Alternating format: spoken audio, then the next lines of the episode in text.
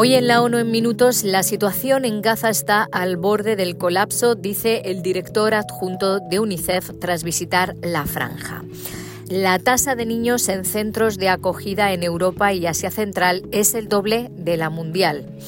La misión que investiga las violaciones de derechos humanos en Sudán ha comenzado su trabajo y la OMS alerta del sesgo de los modelos de inteligencia artificial. Un saludo de Beatriz Barral.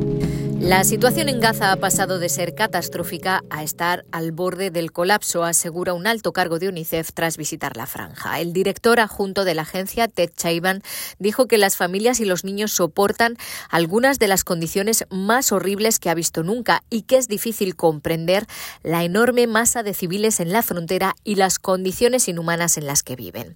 Chaiban se reunió con niños como Abdelrahman, de 13 años, que perdió a su madre el 31 de octubre y ahora vive en un refugio en Can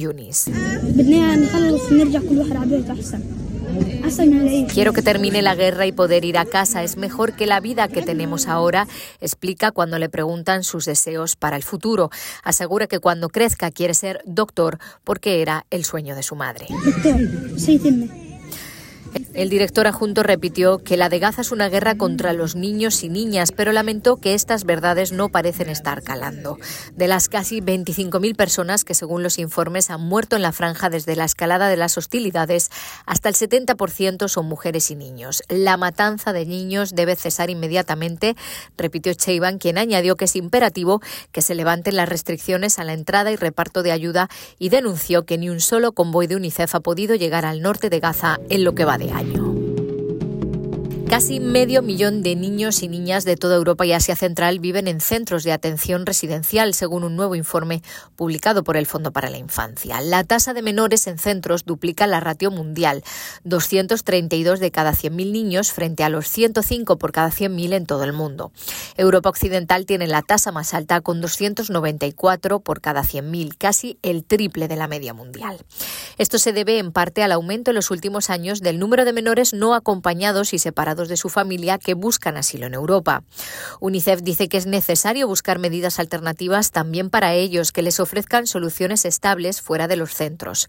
Los avances han sido escasos también en el caso de menores con discapacidad, que los países en los que se dispone de datos representan entre el 4 y el 86% de los niños internados. La agencia apuesta por un enfoque preventivo para evitar que los niños tengan que ser separados de sus familias. Si esto llega a ocurrir, es preferible las familias de ya que los niños que viven en instituciones suelen sufrir abandono emocional y mayores tasas de abuso y explotación.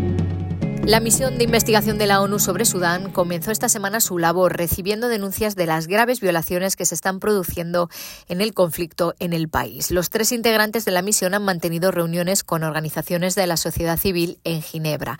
El presidente del grupo explicó que estas denuncias subrayan la importancia de la rendición de cuentas. Los abusos sexuales contra mujeres y niñas y el presunto reclutamiento de niños para utilizarlos en las hostilidades figuran entre las prioridades. La misión invita a particulares, grupos y organizaciones a enviar confidencialmente información relevante sobre las violaciones de derechos humanos en inglés o en árabe. Hay un link en su página web.